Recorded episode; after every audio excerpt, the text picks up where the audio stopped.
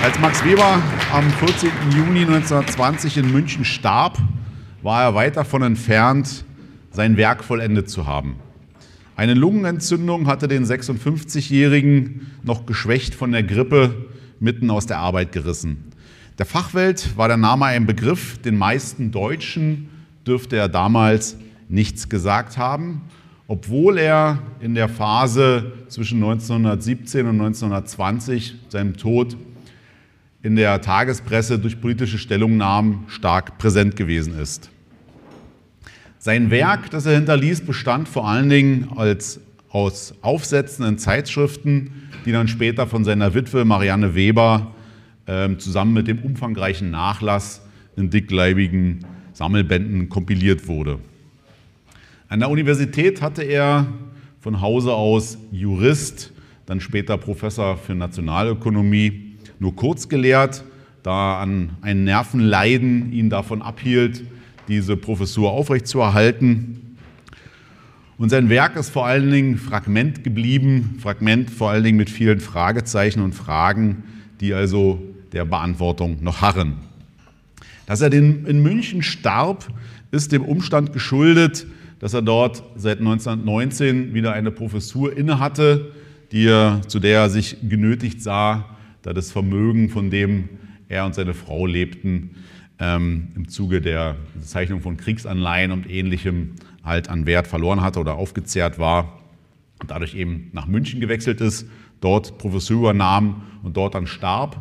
Aber eigentlich gehört Weber, der in Erfurt geboren wurde und in Berlin aufwuchs, nach Heidelberg, wo er die meiste Zeit seines Lebens verbracht hat und von wo aus nach seinem Tod auch die Bemühungen einsetzten, ihm den ihm gebührenden Platz in der Reihe der großen Wissenschaftler, Denker, Philosophen ähm, zu sichern.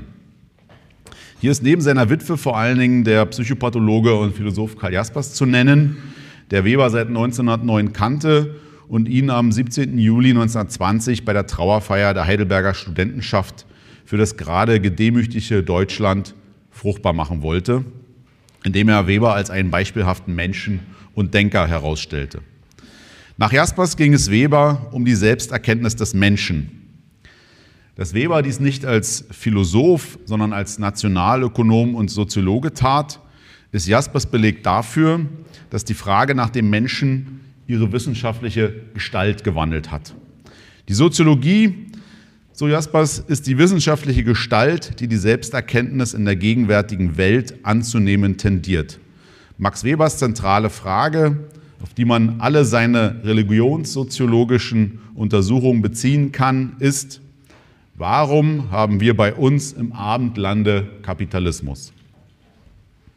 Webers Ziel sei es gewesen, die gegenwärtige Existenz zu begreifen. Das Resultat dieser universalen Bemühungen um das Verständnis des den Menschen umgebenden Systems kausaler Beziehungen sei eine so noch nicht dagewesene Vereinigung von Systematik und Historie gewesen. Wenn Jaspers dann dieser Soziologie eine Nähe zur Philosophie attestiert, so ist dies ein Zustand, der mittlerweile leider überwunden ist. Die Soziologie ist bei Jaspers noch ohne eigenes Stoffgebiet, denn all ihren Stoff bearbeiten vorher schon andere Wissenschaftler. Ein Zustand, der mittlerweile durch die Spezialisierung der Soziologie der Vergangenheit angehört, sodass jemand wie Weber heute viel mehr in das Gebiet der Philosophie gehört, als das 1920 der Fall war. Die Annäherung an Weber hat sich in den letzten 100 Jahren seit seinem Tod nicht gerade einfacher gestaltet. Nach seinem Tod versammelten, wie schon erwähnt, seine Witwe das Werk in umfangreichen Sammelbänden und das Erscheinen der Max Weber Gesamtausgabe hat die Debatte um sein Werk nicht unbedingt vereinfacht und auch den Zugang nicht, weil es keine Konkordanz zu den klassischen Weber-Bänden gibt. Die Vorbereitung zur ursprünglich auf 32 Bände angelegten Max Weber Gesamtausgabe begannen 1973. Der erste Band erschien 1984 und der letzte in diesem Jahr. Es ist nicht bei den 32 Bänden äh, geblieben. Mittlerweile sind es 50, von denen eigentlich nur die Briefbände und die Vorlesungsbände wirklich neue Sachen bringen. Das Fragmentarische dieses Werks, das zudem viele Redundanzen aufweist, erklärt Jaspers nicht nur mit den Lebensumständen Webers, die vom Wechsel von zwischen Rastlosigkeit und Depression geprägt waren, sondern sieht darin einen tieferen Sinn, der im Werk selbst liege. Weber, gleichwohl ihn Jaspers hier als Orientierungsgestalt preist, habe keinen prophetischen Glauben zu verkünden gehabt, noch über ein philosophisches System verfügt, das als Gehäuse Sicherheit und Unterschlupf geboten hätte. Weber ist für Jaspers der moderne Mensch, dessen Wahlspruch angesichts der vielfach verschränkten Lebensordnung gelautet habe, vor Gott ist alles nichts, aber unser Wesen ist es, Sinn zu schaffen, Aufgaben zu erfüllen, sonst sind wir nichtig. Zitat Ende. Weber habe sich aus innerem Beruf den eigenen ganz konkreten Wurzeln zugewandt, die ihm immer wieder die Fragen nach Beruf und Berufung vor dem Hintergrund der protestantischen Ethik stellten. Zitat Jaspers, keine Religiosität auf der Erde stand seinem Herzen so nahe wie diese puritanische Sektenreligiosität. Diese großartige Erscheinung sah er Wirkungen haben unter Entleerung von der anfänglich wirksamen religiösen Kraft, die ihm als furchtbare Antinomie erscheinen mussten. Sollten denn die größten, ernstesten, heroischsten menschlichen Erscheinungen, selbst das Unheil, die Lehre, den geistigen Tod herbeiführen? Und in diesem Satz fasst Jaspers zusammen, worum es mir jetzt geht, nämlich den Zusammenhang zwischen dem, der protestantischen Ethik und der Welt, in der wir heute leben. Deswegen zunächst zu Max Webers Entdeckung. Marianne Weber die, wie bereits erwähnt, ihr das Werk Webers herausgegeben hat und auch für den Zugang zu seinem Werk von nicht zu unterschätzender Bedeutung ist, hat die Entdeckung eines okzidentalen Rationalismus, der die Sondergestalt des Kapitalismus weit umgreift, in den Mittelpunkt seines Schaffens gestellt.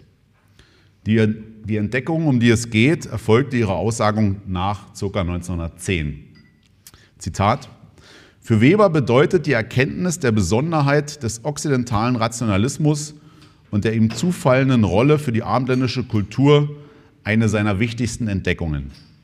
Infolge davon erweitert sich seine ursprüngliche Fragestellung nach dem Verhältnis von Religion und Wirtschaft nun zu der nach umfassenderen, nach der Eigenart der ganzen abendländischen Kultur. Zitat Ende. Die explizite Fragestellung hinter dieser Entdeckung ist in, seinem letzten, in einem der letzten Texte Webers zu finden, der Vorbemerkung zur Religionssoziologie. Darin umreißt er das Forschungsprogramm seiner vergleichenden Soziologie der Religionen und hebt mit der bis heute virulenten Fragestellung ein. Zitat. Universalgeschichtliche Probleme wird der Sohn der modernen europäischen Kulturwelt unvermeidlicher berechtigterweise unter der Fragestellung behandeln, welche Verkettung von Umständen hat dazu geführt, dass gerade auf dem Boden des Okzidents und nur hier Kulturerscheinungen auftraten, welche doch, wie wenigstens wir uns gern vorstellen, in einer Entwicklungsrichtung von universeller Bedeutung und Gültigkeit lagen. Zitat Ende. Diese Fragen haben bis heute nichts von ihrer Gültigkeit verloren, weil eben jene von Europa ausgehende Unifizierung, Globalisierung, wie immer man es bezeichnen will, heute stärker denn je in Frage gestellt wird. Das, was heute unter weißer Vorherrschaft firmiert und bekämpft wird, ist nichts anderes als das Resultat jenes von Weber bezeichneten Sonderwegs. Die Eigenheiten der europäischen Kultur, die sich im Zuge der Globalisierung von ihrem Träger zu lösen schienen und weltweit nachgeahmt wurden, sind auf einmal ganz wieder auf die Verursacher, auf uns zurückgeworfen. Weber zählt zu den Dingen, welche die abendländische Entwicklung so besonders machen, unter anderem folgende. Wissenschaft, Kunst, Presse, Spezialisierung, Arbeitsteilung, Verfassungsstaat und eben den Kapitalismus. Das alles habe sich nur im Okzident entwickelt und ist, so wird man hinzufügen müssen, mittlerweile zur Lebensbedingung aller Teile der Welt geworden. All diese Dinge hat, er auch in anderen, hat es auch in anderen Kulturen gegeben, allerdings in anderen Formen und Ausformungen. Eben nicht im rationalen Sinne. Zitat Weber. Wenn wir heute Geld ausgeben, so wette ich, dass sogar wenn nationalökonomische Fachkollegen im Saale sind, fast jeder eine andere Antwort bereithalten wird auf die Frage, wie macht das Geld es, dass man dafür etwas, bald viel, bald wenig, kaufen kann. Wie der Wilde es macht, um zu seiner täglichen Nahrung zu kommen und welche Institutionen ihm dabei dienen, das weiß er. Die zunehmende Intellektualisierung und Rationalisierung bedeutet also nicht eine zunehmende allgemeine Kenntnis der Lebensbedingungen, unter denen man steht, sondern sie bedeutet etwas anderes. Das Wissen davon oder den Glauben daran, dass man, wenn man nur wollte, es jederzeit erfahren könnte. Dass es also prinzipiell keine geheimnisvollen, unberechenbaren Mächte gebe, die da hineinspielen, dass man vielmehr alle Dinge im Prinzip durch Berechnen beherrschen könne. Das aber bedeutet die Entzauberung der Welt. Zitat Ende, eine der bekannteren Formeln Webers. Das rationale Moment liegt also bei Weber in der Nachvollziehbarkeit und Berechenbarkeit, die theoretisch gegeben ist. Die Beherrschung der Welt ist dann ein intellektuelles und kein magisches Problem.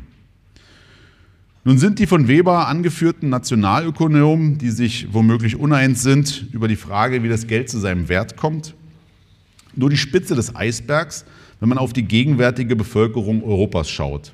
Die Verhältnisse sind nicht einfacher geworden und wie die technischen Helfer funktionieren, die uns täglich umgeben, werden nur sehr wenige wissen und auch nur relativ wenige die Möglichkeit haben, sie zu verstehen.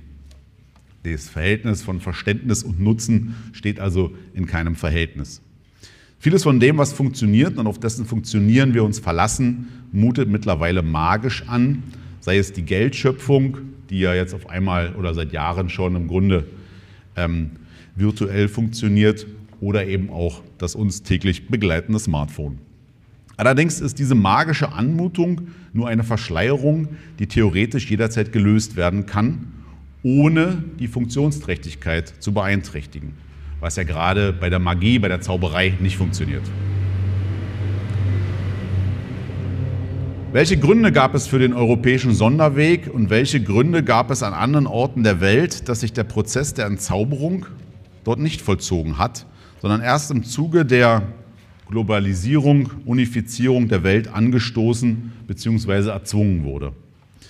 Die Antwort auf die Frage wird zunächst davon abhängen, wie scharf man sein Mikroskop einstellt, durch das man die Welt betrachtet. Denn je nachdem werden, sich die, werden die Unterschiede zwischen Akademikern und Nicht-Akademikern derselben europäischen Stadt als ebenso fundamental erscheinen wie die zwischen Portugiesen und Norwegern, deren Gemeinsamkeiten im europäischen Maßstab geringer sein mögen als die Unterschiede, obwohl doch beide zum Okzident gehören. Doch der Hinweis auf den okzidentalen Rationalismus legt schon nahe, dass es Weber nicht um die Unterschiede der europäischen Völker, sondern vor allen Dingen um ihre Gemeinsamkeiten im Vergleich mit dem Rest der Welt geht. Weber hat dabei vor allem seine Gegenwart, die durch die beginnende Globalisierung, aber auch durch eine Zunahme an Wissen über außereuropäische Kulturen geprägt ist, vor Augen.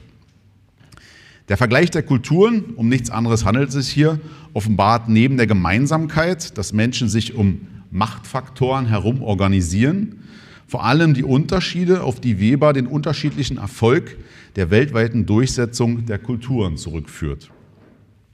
Der Unterschied liegt im spezifisch gearteten Rationalismus der okzidentalen Kultur, unter dem, dem Rationalismus, sehr verschiedene Dinge verstanden werden können.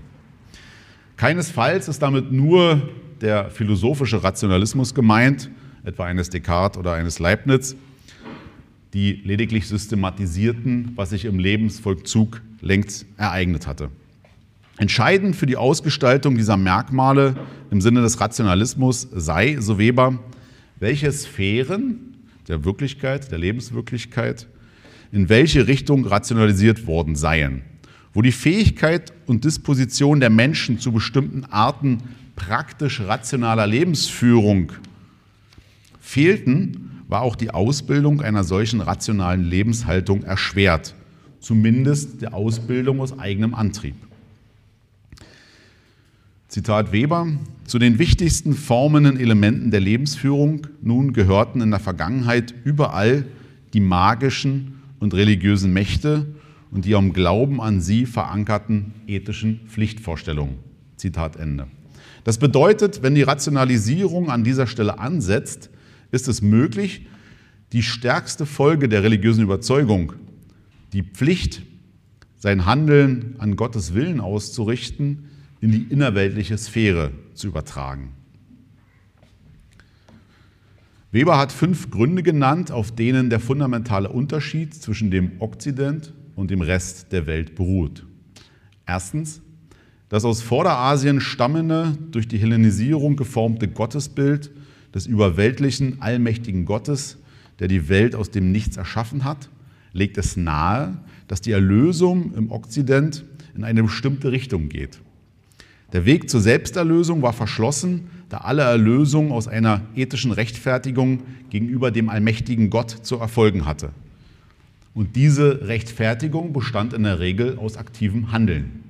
Zweitens, dieser Gott war nicht auf intellektuellem Weg zu bewältigen, wie es bei den asiatischen Erlösungsreligionen der Fall war, bei denen aus der Einsicht die Versenkung Erlösung folgen konnte, und diese Form gab es zwar im Abendland auch, aber eben nur als Ausnahmefall, beispielsweise die Mystik.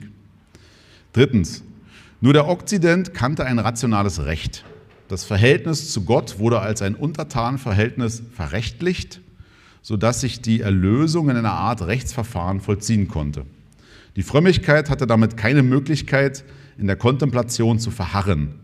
Auf dem Wege einer inneren Auslese der Motive und einem aktiven Handeln in der Welt setzten sich in Europa die zur Askese neigenden durch, wohingegen die Religion in Asien, so Weber, zur Kontemplation neige. Viertens. Die Ablehnung jeder Art der Ekstase und die Prägung durch den streng sachlichen Rationalismus des römischen Staates wurde von den Christengemeinschaften übernommen. Dieser Rationalismus schlug sich auch in den Ordensregeln der Mönche nieder, bei denen im Okzident als asketisches Mittel des Weges zu Gott die Arbeit diente. Fünftens, eine Kirche, die sowohl über eine monarchische Spitze als auch eine zentralisierte Kontrolle der Frömmigkeit verfügte. Diese genannten fünf Voraussetzungen, die ließen sich noch vermehren, aber das sind die zentralen, gelten für den Okzident als Ganzes, aber eine prinzipielle und systematische, ungebrochene Einheit von innerweltlicher Berufsethik und religiöser Heilsgewissheit hat in der ganzen Welt nur die Berufsethik des asketischen Protestantismus hervorgebracht, so Weber. Also auch hier gibt es nochmal eine Sonderform und um die geht es jetzt im Kern. Nur er, der asketische Protestantismus, erfüllte im Gegensatz zum Katholizismus die notwendigen Voraussetzungen, die Ablehnung der Kontemplation und des rein sakramentalen Charakters der Gnadenmittel. Das bedeutet, dass der okzidentale Sonderweg seinen entscheidenden Impuls aus einer Richtung bekam, die sich erst recht spät herausgebildet hatte. Mit Blick auf das Max Weber besonders interessierende Spezifikum, den Kapitalismus, kommt dem Calvinismus, und um den geht es hier, wenn wir von dem asketischen Protestantismus reden, die entscheidende Rolle als Verursacher dieses Sonderwegs zu. Er hat im Gegensatz zu anderen Erlösungsreligionen keine antikapitalistische Gesinnung oder Sozialethik hervorgebracht, was die Herausbildung des Kapitalismus erleichterte. Vor allen anderen aber liegt es an seinem Grunddogma, dass ihn, dass ihn in der durch Calvin formulierten Schärfe, ja, Calvin, Calvinismus, der Begründer, auch von allen anderen reformatorischen Kirchen unterscheidet, nämlich der Prästinationslehre, Prädestinationslehre. Diese besteht laut Weber im Wesentlichen aus zwei Aspekten. Erstens, die Kirche selbst ist keine Spenderin von Heil und Segen, sondern eine soziale Veranstaltung, die allerdings verwirklicht werden muss, denn ihre Verwirklichung dient Gott. Und entscheidend, die Kirche dient gleichzeitig der weltlichen Disziplinierung der Gläubigen. Und zweitens, das Verhalten der Gläubigen ist relevant für das vorherbestimmte Schicksal der Seele der Gläubigen. Dieser Punkt, der im ersten Moment wie ein Widerspruch zur Vorherbestimmung durch Gott klingt, erklärt sich durch eine wichtige Annahme Calvins. Das Schicksal der Seelen, ob sie zur ewigen Verdammnis oder zur Seligkeit bestimmt sind, ist zwar durch Gottes unergründlichen Ratschluss festgelegt von Beginn an, jedoch ist ein erfolgreiches Leben ohne Gottes Segen nicht möglich. Damit ist keineswegs gemeint, dass man durch ein erfolgreiches Leben sein Schicksal ändern kann, also seine Vorbestimmung, aber ein erfolgreiches Leben ist ein Indiz dafür, dass Gottes Segen auf einem ruht. Der Gläubige wirkt zu Gottes Ruhm innerhalb der sozialen Ordnung und innerhalb seines Berufs.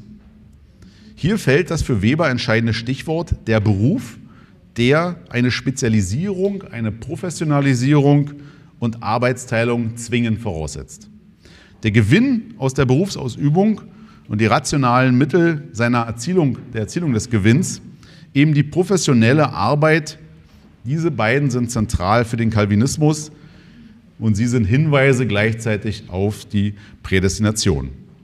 Da es dafür aber keine maßgebende Instanz gibt, also niemand, der einem sagt, wann ist es genug oder wann hat man das Soll erreicht, also keine Instanz, die den irdischen Auftrag als erfüllt ansieht,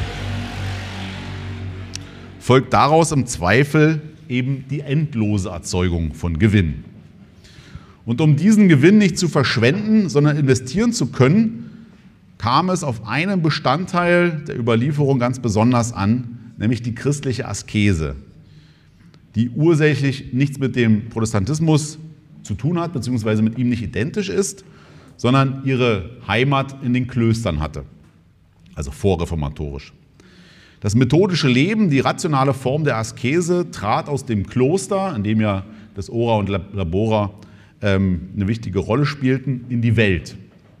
Die asketischen Mittel sind jedoch die gleichen, sowohl hinter den Klostermauern als jetzt in der Freiheit. Ablehnung aller eitlen Selbstvergottung, Ablehnung des feudalen Prunks, Ablehnung des unbefangenen Kunst- und Lebensgenusses. All das gilt als Zeitvergeudung und als Ablenkung von der rationalen Arbeit im privaten Beruf und in den Gott verordneten sozialen Gemeinschaften. Diese da zum Ausdruck kommende Konsumdistanz der Calvinisten hat Kapitalspeicherung, Kapitalansammlung zur Folge, das immer wieder neu eingesetzt werden kann. Die innerweltliche Askese wirkt in ihrer Gesamtheit in die Richtung der Züchtung und Glorifizierung, so Weber, des Berufsmenschentums, wie es der Kapitalismus und auch die Bürokratie, da komme ich noch drauf, braucht. Im Mittelpunkt steht die handelnde Bewältigung der Welt, womit das Streben nach Gewinn für die Calvinisten in Einklang zu bringen ist, da der Gelderwerb nur problematisch ist, wenn er zu Genuss und Müßiggang führt. Die Arbeit ist traditionell das asketische Mittel der abendländischen Kirche, welche das Gebet ergänzt, also was wir aus den Klöstern kennen. Der neue Aspekt liegt darin, dass die Arbeit zum Selbstzweck des Lebens wird, dem alles unterworfen ist. Jeder soll daher einen festen Beruf ergreifen, auch das ist was Neues, weil er es nur dort zur Meisterschaft bringen kann und dementsprechend auch nur dort die Gewinnchance hat, mit der er einen Hinweis auf sein jenseitiges Schicksal erhält. Dadurch, dass er rechtlich und sachlich handelnd die rationale Methodik seiner gesamten Lebensführung im Betrieb objektivierte, sich damit vor sich selbst und im Kreise der Gemeinde legitimierte, konnte er ein gottgefälliges Leben dokumentieren. Die rationale bürgerliche Lebensführung und das Gewinnstreben hatten aber bald damit zu kämpfen, dass ihr Erfolg zwar einerseits die Gottgefälligkeit bewies, zum anderen die Gültigkeit ihrer eigenen Grundlagen, nämlich vor allen Dingen die Askese, in Frage stellte. Auch hier konnte der wirtschaftliche Erfolg, ähnlich wie bei den Klöstern im Mittelalter, die Notwendigkeit einer Reformation hervorrufen wenn man das darunter versteht, dass man sich an die Wurzeln erinnern soll. Die ökonomische Wirkung des asketischen Protestantismus entfaltete sich allerdings erst dann vollständig, als sich der religiöse Enthusiasmus erledigt und einer kapitalistischen Diesseitigkeit Platz gemacht hatte. Hier findet jetzt also der Wechsel statt, der Wechsel der Ebenen. In diesem Moment, so Weber, entstand das, berufliche, äh, Entschuldigung, das bürgerliche Berufsethos. Zitat, es liegt auf der Hand, wie mächtig das ausschließliche Streben nach dem Gottesreich durch Erfüllung der Arbeit und die strenge Askese, welche die Kirchenzucht naturgemäß gerade den besitzlosen Klassen aufnötigte, die Produktivität der Arbeit im kapitalistischen Sinn des Wortes fördern mussten. Zitat Ende. Und damit entstand im Abendland etwas, das in der Lage war, die Welt zu unterwerfen, nämlich der moderne Staat. Auch wenn der privatwirtschaftliche Impuls stark genug war, um damals im, im 17. Jahrhundert, um Handelskompanien in entlegenen Teilen der Welt zu gründen, konnte nur der rationale Staat ihren Schutz gewährleisten. Auch sein Ursprung liegt jedoch im Kapital, um das die Nationalstaaten miteinander konkurrierten, indem sie ihm die Entfaltung ermöglichten. Der geschlossene nationale Staat also ist es, so Weber, der dem Kapitalismus die Chancen des Fortbestehens gewährleistet. Solange er nicht einem Weltreich Platz macht, wird also auch der Kapitalismus dauern. Zitat Ende. Der Konkurrenzgedanke ist hier fest an den Gedanken des Schutzes geknüpft, woraus folgt, dass der Staat seine Unternehmer schützt, weil er von ihnen profitiert. Zu den Voraussetzungen des rationalen Staates zählen bei Weber das Fachbeamtentum und das formale Recht, das die Verfahren, die notwendig sind, einheitlich regelt. Der moderne rationale Staat verbündete sich mit den Juristen, um seine Machtansprüche durchzusetzen. Die Unternehmer nutzten das formelle Recht, das ihnen die Berechenbarkeit ihrer Unternehmung gewährleistet, indem es Willkür und irrationale Entscheidungsgründe ausschloss. Ohne Berechenbarkeit kann der Kapitalismus sich nicht entfalten. Zitat Weber, was er braucht, ist ein Recht, das sich ähnlich berechnen lässt wie eine Maschine, Rituell religiöse und magische Gesichtspunkte dürfen keine Rolle spielen. Zitat Ende. Ein entscheidendes Moment für die Durchsetzung der Berechenbarkeit waren die bereits erwähnten Klöster, die Weber als gerechte Inseln inmitten eines Meeres, des mittelalterlichen Meeres der Ungerechtigkeit beschreibt. Ein entscheidender Meilenstein auf dem Weg zum modernen Staat war der Merkantilismus, der so etwas wie eine staatliche Wirtschaftspolitik entfaltete, weil man den Staat in Analogie zum Unternehmen zu verstehen begann. Steuern und öffentliche Aufgaben hatte es bereits vorher gegeben, allerdings war eine planvolle Wirtschaftspolitik im Mittelalter auf die Städte beschränkt gewesen. Diese konnten sich frei entfalten, weil es kein Imperium gab, das ihnen die Bedingungen diktierte, beziehungsweise kein Imperium gab, das ihnen die Freiheit nahm. In der Neuzeit übernahmen die Nationalstaaten die in ständigen Konkurrenzkampf miteinander standen und so die Entwicklung vorantrieben, diese Aufgabe. Der Merkantilismus in England des 14. Jahrhunderts stellt die erste rationale fürstliche Wirtschaftspolitik dar, die darauf ausging, das fürstliche Einkommen und gleichzeitig die Steuerkraft der Bevölkerung zu steigern. Um dieses Ziel zu erreichen, nennt Weber fünf Bedingungen, die erfüllt sein müssen. Erstens, die Gelderwerbsquellen sollen im eigenen Land liegen. Zweitens, es bedarf einer Bevölkerungsvermehrung. Drittens, der Verkauf von Fertigfabrikaten ist dem von Rohstoffen vorzuziehen. Viertens, der Handel soll vor allem über eigene Kaufleute abgewickelt werden. Fünftens, die Erstellung einer Handelsbilanz soll dafür sorgen, dass nicht mehr Güter ein- als ausgeführt werden. Der Staat geht damit ein Bündnis mit dem kapitalistischen Interessen ein, was weitreichende Konsequenzen für die Dynamik der weiteren Entwicklung hatte. Was sich herausbildete, ist der moderne, rationale Staat, der die bürokratische Herrschaft begründet. Im Hinblick auf das Verhältnis von Staat und Wirtschaft ist interessant, dass Weber darauf hinweist, dass die Zersetzung der ökonomischen Grundlagen der alten Stände des Absolutismus zum Übergang zur freien Repräsentation führte, sodass bald gewählte Vertreter, also die Leute ihre eigenen Vertreter wählen konnten, in den Parlamenten saßen. Diese freien Repräsentanten, das ungebundene politische Mandat, gab es nur, ebenfalls nur im Okzident. Die Folgen, Das Bedürfnis nach Berechenbarkeit und Funktionieren der Rechtsordnung bzw. deren Verlässlichkeit für das Bürgertum sichert dieses jetzt selbst ab, nämlich in Form ihrer eigenen Repräsentation. Auf diesem Wege konnte auch die Rationalisierung einfacher erreicht werden, da der Einfluss auf Parteien und Repräsentanten einfacher zu erlangen war als auf die alten Stände, die im Grunde autonom existierten. Das gleiche Wahlrecht und das, was Weber als das Wirken der Demagogen bezeichnet, sind weitere Folgen, die allerdings durch eine Grundtendenz des rationalen Staates eingehegt wird durch die Bürokratie. Zitat Weber, wie die Italiener und nach ihnen die Engländer die moderne kapitalistische Wirtschaftsorganisation, so haben die Byzantiner, nach ihnen die Italiener, dann die Territorialstaaten des absolutistischen Zeitalters, die französische revolutionäre Zentralisation und schließlich alle anderen übertreffend die Deutschen, die rationale, arbeitsteilige, fachmäßige, bürokratische Organisation aller menschlichen Herrschaftsverbände von der Fabrik bis zum Heer und Staat virtuosenhaft entwickelt und sich nur in der Technik der Parteiorganisation von anderen Nationen, insbesondere den Amerikanern, vorläufig und teilweise übertreffen lassen. Der jetzige Weltkrieg, also Weber schreibt das am Ende des Ersten Weltkriegs, aber bedeutet vor allem den Siegeszug dieser Lebensform über die ganze Welt. Zitat Ende. Diese Worte Webers meinen schlicht nichts anderes als die Herrschaft des Büros oder dass die Herrschaft im Büro äh, ausgeübt wird, egal auf welcher Ebene, die Entscheidungen fallen jetzt am Schreibtisch. Diese Einsicht ist auch nicht besonders spektakulär, hat aber bei Weber bezüglich des Zeitpunkts eine besondere Pointe. Denn Weber sieht die Tendenz zur universellen Bürokratisierung auch dort walten, also jetzt im, äh, 1918, als er das geschrieben hat, wo man vermeintlich davon ausgehen könne oder könnte, dass es sich dabei um eine Gegenbewegung zur universellen Bürokratisierung handelt.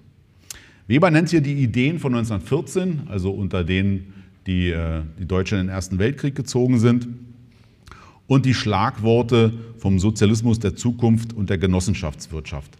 Das ist jetzt sehr auf die Situation bezogen 1918, aber im Grunde geht es ihm darum zu zeigen, dass selbst Leute, die der Meinung sind, mit ihrer Idee das Gegenteil, also gegen die, die, die, Bürokratie, gegen die Zwänge zu kämpfen, dass selbst die unter der Maßgabe dieser Zwänge agieren. Und geht sogar noch weiter und diese Zwänge verstärken. Hinter allen Redewendungen der Gegenwart sieht er, auch wenn sie das Gegenteil behaupten und erstreben, nur ein Resultat die Schaffung von mehr Bürokratie, weil die dieser Tendenz nicht entrinnen können. Also auch wenn sie es behaupten. Auch wenn die Bürokratie nicht die einzige moderne Organisationsform sei, zeichnet sie sich doch durch ihre Unentrinnbarkeit aus. Für Weber ist die Macht der Bürokratie gar nicht zu überschätzen, wenn er konstatiert, Zitat, es ist kein geschichtliches Beispiel dafür bekannt, dass sie da, also die Bürokratie, wo sie einmal zur völligen Alleinherrschaft gelangt war, in China, Ägypten, im äh, spätrömischen Reich und in Byzanz wieder verschwunden wäre, außer mit, der völligen, mit dem völligen Untergang der ganzen Kultur, die sie trug. Zitat Ende. Die Bürokratisierung ist die Grundtendenz des rationalen Zeitalters, indem sie im Unterschied zu den genannten Beispielen universal geworden ist. Sie gibt die Spielregeln vor, an die sich alle politischen Bestrebungen halten, auch wenn diese das Gegenteil behaupten. Worauf beruht aber die Macht der Bürokratie? Der fachlich geschulte Beamte gewährleistet die Sicherheit und Versorgung. Ohne ihn würde das System, zumal in einem Sozialstaat, nicht funktionieren. Weber sieht den einzigen Freiheitsspielraum, den die Bürokratie einem lässt, in dem Nebeneinander unter Konkurrenz von staatlicher und privatkapitalistischer Bürokratie. Dementsprechend verurteilt er alle Gedankenexperimente und auch selbstverständlich die realen Experimente, die stattfanden, die darauf hinauslaufen, die privatwirtschaftliche Bürokratie auszuschalten, indem man zum Mittel der Verstaatlichung greift. Denn hier, so Weber, verschwindet der letzte Rest an Freiheit für diejenigen, die im Rädchen der Bürokratie leben müssen, weil es dann eben nur noch eine Kraft gibt, die an einem Strang zieht und der man dann eben gar nicht mehr ausweichen kann. Der einzelne Mensch hat nicht einmal mehr die theoretische Möglichkeit, sich einen Freiraum zu erkämpfen, weil er keinen Verbündeten gegen die Übermacht findet, weil es schlichtweg keinen gibt.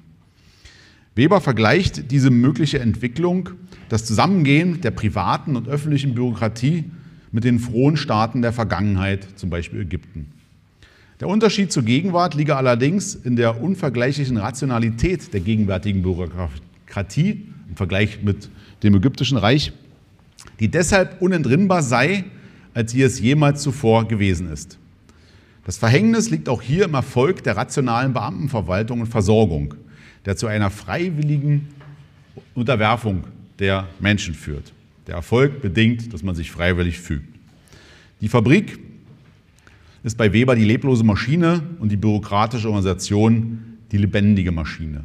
Beides zusammen, beide zusammen stellen das Gehäuse jener Hörigkeit dar, das sich in Zukunft nur noch verfestigen werde.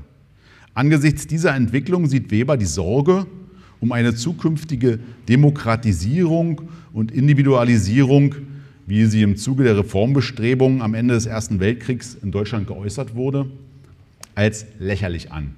Also die Angst der, davor, dass durch Demokratisierung, ähm, durch, durch äh, gleiches Wahlrecht, also die ganze Gesellschaft, die ganze Ordnung, der Staat aus den Fugen geraten würde, das sieht er angesichts der anderen Tendenz zur ähm, Bürokratisierung als vernachlässigbar an. Eher im Gegenteil müsse man sich Sorgen machen, wie es angesichts der Bürokratisierung möglich sei, so etwas wie individualistische Bewegungsfreiheit zu erhalten. Wie ist es möglich, die Macht des Beamtentums und die Macht der Bürokratie zu kontrollieren? Webers lakonische Antwort, Freiheit ist nur dort tatsächlich vorhanden, wo dauernd der entschlossene Wille einer Nation, sich nicht wie eine Schafherde regieren zu lassen, dahinter steht. Zitat Ende. Die wichtigste Frage aber sei, was die Bürokratie nicht leisten könne. Dem Beamten fehlt der leitende Geist.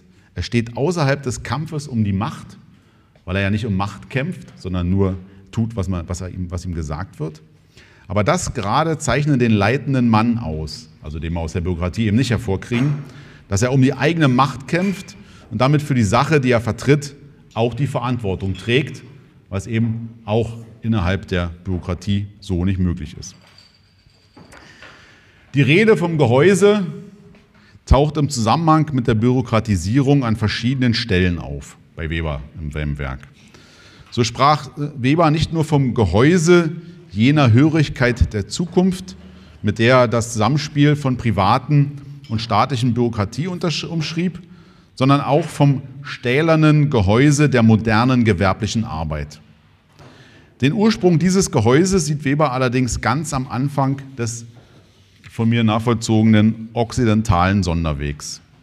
Zitat: Nur wie ein dünner Mantel, den man jederzeit abwerfen könnte, sollte nach Baxters Ansicht, also Richard Baxter, ein äh, kalvinistischer, puritanischer Pfarrer des 17. Jahrhunderts, also nur wie ein, ein leichter, dünner Mantel, den man jederzeit abwerfen kann, sollten, sollte die Sorge um die äußeren Güter auf den Schultern der Heiligen liegen. Also die Heiligen, das sind die Gläubigen innerhalb der puritanischen Kirche. Aber aus dem Mantel ließ das Verhängnis, und das ist jetzt der Weg, der eben von der ähm, der Verweltlichung des, des religiösen Ansatzes äh, beschritten wurde. Aber aus dem Mantel ließ das Verhängnis ein stahlhartes Gehäuse werden, in dem die Askese, die Welt umzubauen und in die Welt sich auszuwirken, begann, gewannen die äußeren Güter dieser Welt zunehmende und schließlich unentrinnbare Macht über den Menschen wie niemals zuvor in der Geschichte. Zitat Ende. Gehäuse sind also Begrenzungen, die Halt geben. Es kann sich dabei um Dogmen, Traditionen, Werte, Gewohnheiten, auch materielle Werte handeln, die immer ein fixiertes Bild der Welt und des Menschen beinhalten. Webers Verhängnis, das er hier beschrieben hat, ist eine Antinomie, die sich nicht auflösen lässt. Wenn Weber das Gehäuse als Resultat des okzidentalen Sonderwegs betrachtet, darf nicht übersehen werden, dass es Gehäuse in allen Kulturen gibt. Sie stellen in mehrfacher Hinsicht das Schicksal der meisten Menschen in den meisten Kulturen dar, das sich durch Unentrinnbarkeit, aber eben auch durch freiwillige Akzeptanz auszeichnet und damit eben auf freiwilliger Unterwerfung unter den Bedingungen des Gehäuses. Und egal wohin man blickt, so Weber, Zitat, überall ist das Gehäuse für die Hörigkeit fertig. Es wartet nur darauf, dass die Verlangsamung im Tempo des technisch-ökonomischen Fortschritts und der Sieg der Rente über den Gewinn in Verbindung mit der Erschöpfung des noch freien Bodens und der noch freien Märkte die Massen gefühlig macht, es endgültig zu beziehen. Zitat Ende. Das Gehäuse umgreift die Lebensordnung und Werteordnung, in denen der einzelne Mensch leben muss. Die Sorge um die äußeren Güter ist damit die Ursache einer Unfreiheit, die oftmals gar nicht überwunden werden will und für viele auch offensichtlich nicht besonders schwer wiegt. Wenn Weber vom Verhängnis spricht, meint er, dass sich das Resultat des asketischen Protestantismus von seiner Ursache gelöst hat. Die Beziehung, die ursprünglich zwischen Gewinnstreben und religiösen Glauben bestand, existiert nicht mehr. Das Gewinnstreben ist völlig losgelöst von der höheren Kultursphäre, der, der es einmal diente. Damit hat der Erfolg keinen außer sich liegenden Zweck mehr. Bei Weber wird das Erwerbsstreben in diesem Fall zum Sport, in dem es um letztlich sinnfreie Leistungsvergleiche geht.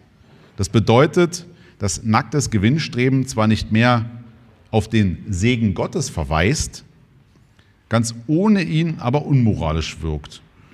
Und um dieses, diesem Gefühl der Unmoral des Gewinnstrebens zu entkommen, hat man die zunehmende Tendenz, diesen Gewinn im Sinne des Allgemeinwohls einzusetzen, weil es eine, ohne eine Sinngebung ähm, für, für den Menschen nicht funktioniert. Nicht selten ist in diesem Zusammenhang der Verweis auf jene zu hören, denen als Kapitalisten eben jene Abhängigkeit von den äußeren Gütern und damit die Schuld an diesem Zusammenhang zugeschrieben wird, ohne dabei zu bedenken, dass diese Abhängigkeit auf allen Ebenen existiert. Diese Unfreiheit hat nichts mit der Größe der äußeren Güter zu tun, die für jemanden erreichbar sind, sondern mit der grundlegenden Einstellung zu ihnen überhaupt.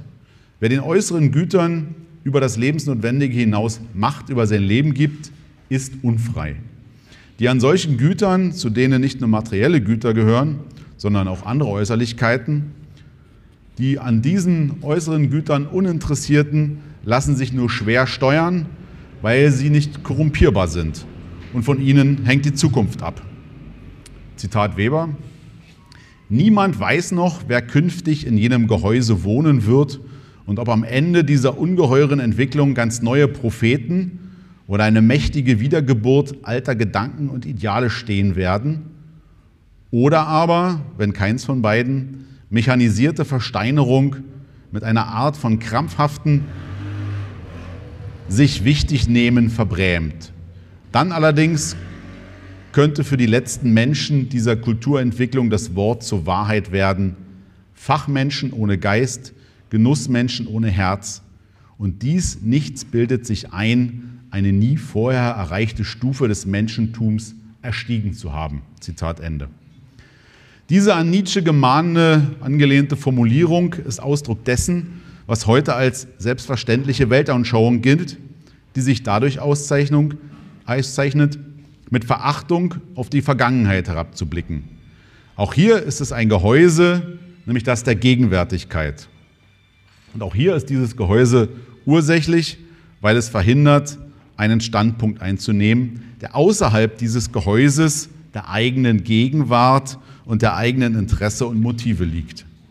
Es ist fraglich, ob der gewalttätige Nihilismus, der sich bei der Abrechnung mit der Geschichte immer wieder besonders hervortut, wie auch jetzt gerade mit Denkmalstürmerei und solchen Dingen, nicht ein besonders starkes Gehäuse darstellt, auch wenn das auf den ersten Blick paradox klingen mag. Aber auch der Nihilismus ist in ähnlicher Weise von seinem höchsten Wert der Freiheit entfremdet worden, wie es bei der Askese der Fall war.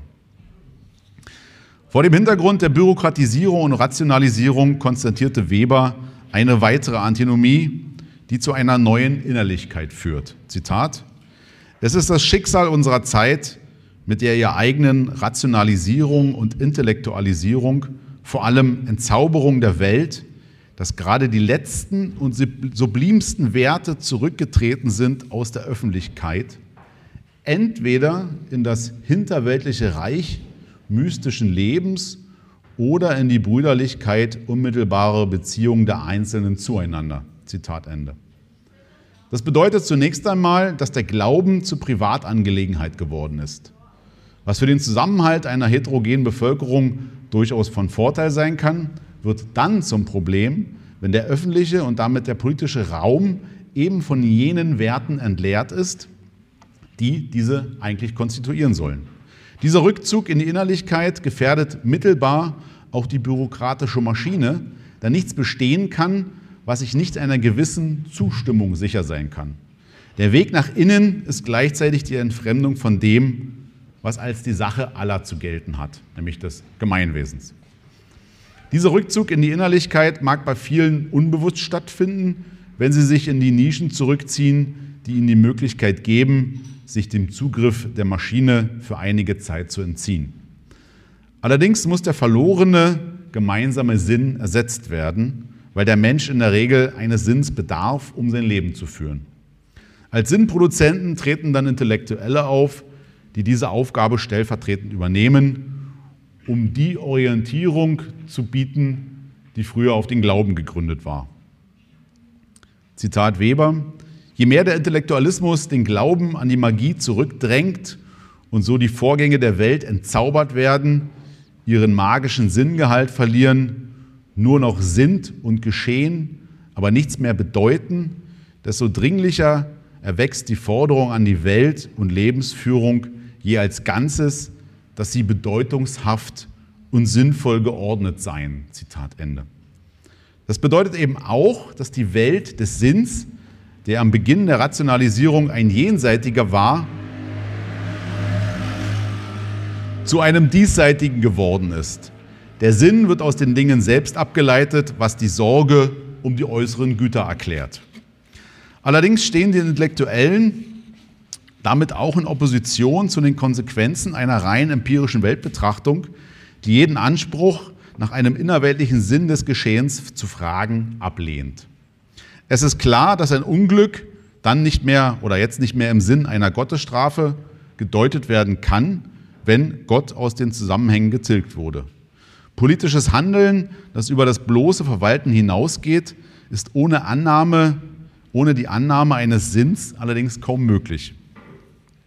Wir bewegen uns hier im Reich der Werte oder auch der Tugenden, äh, das was deshalb so schwer zu beherrschen ist, weil in diesem Bereich selbst eine zwingende Beweisführung, zum Beispiel den Beweis vom Wert einer Nation, den Gegner kaum überzeugenden wird. Hier kann nur eine Letztorientierung helfen und die gerade kann der Rationalismus nicht bieten. Zitat Weber, mit jeder Zunahme des Rationalismus der empirischen Wissenschaft wird dadurch die Religion zunehmend aus dem Reich des Rationalen ins Irrationale verdrängt und nun erst die irrationale oder antirationale überpersönliche Macht schlechthin. Zitat Ende. Eine solche Macht kann keine Orientierung bieten, weil die Lücke zwischen der rationalen Lebensführung und dem irrationalen Glauben nicht mehr zu füllen ist. Wenn die Lücke zu, Lücke zu groß wird, muss man sich für eine Seite entscheiden. Erntezeit, oder? Aber Intellektuelle zeichnen sich dadurch aus, dass sie nicht handeln, sodass es ihnen leicht fallen dürfte, den okzidentalen Weg zu verlassen und sich den stillen, hinterweltlichen Gefilden indischer, unformbarer Mystik oder dem konfuzianischen Vornehmheitsideal anzunähern, wie Weber das umschrieben hat. Ich komme zum letzten Punkt der Forderung des Tages.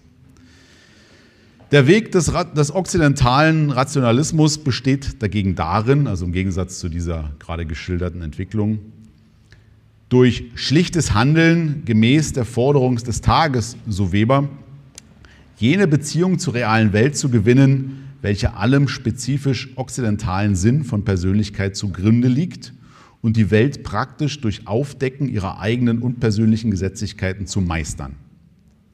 Das ist also die Aufgabe. Die von Weber auch verwendete Formel von der Forderung des Tages geht auf ein Goethe-Zitat zurück, das da lautet, wie kann man sich selbst kennenlernen? Durch Betrachten niemals, wohl aber durch Handeln. Versuche deine Pflicht zu tun und du weißt gleich, was an dir ist. Was aber ist deine Pflicht? Die Forderung des Tages. Zitat Ende. Weber führt es an einer Stelle an, in der es um die Seligkeit des Calvinisten geht, die er selbst schaffe, indem er sich an den Satz, dass Gott dem hilft, der sich selbst hilft, orientiere. Diese Forderung des Tages kann durchaus mit vielem in Konflikt geraten, an dem wir uns sonst orientieren und ist daher nicht einfach auf eine Maxime zu bringen. Sie beinhaltet nicht nur einen wechselnden Inhalt, da jeder Tag eine neue Forderung mit sich bringen kann, sodass die Pflicht jedes Mal in etwas anderem besteht. Es bedeutet vor allem auch, dass es selbst unter der Maßgabe des okzidentalen Rationalismus mit seiner Bürokratie und dem stählernen Gehäuse geboten ist, zumindest für jemanden, der einen Anspruch an sich selbst hat, eben jenes Gehäuse aufzubrechen. Laut Weber hat diese Forderung nichts mit Schwärmerei und Erlebnishunger zu tun, sondern damit, dem Schicksal der Zeit in sein ernstes Antlitz zu blicken.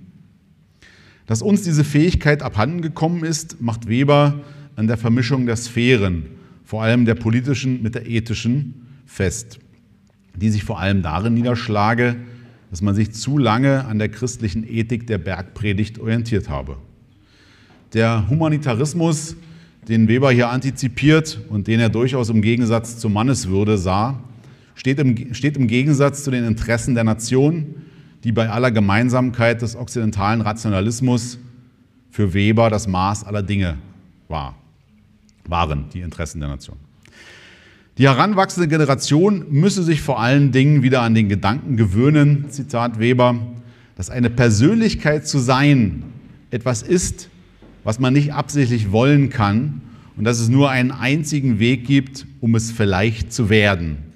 Die rückhaltlose Hingabe an eine Sache möge dies und die von ihr ausgehende Forderung des Tages nun im Einzelfall aussehen, wie sie wolle. Zitat Ende.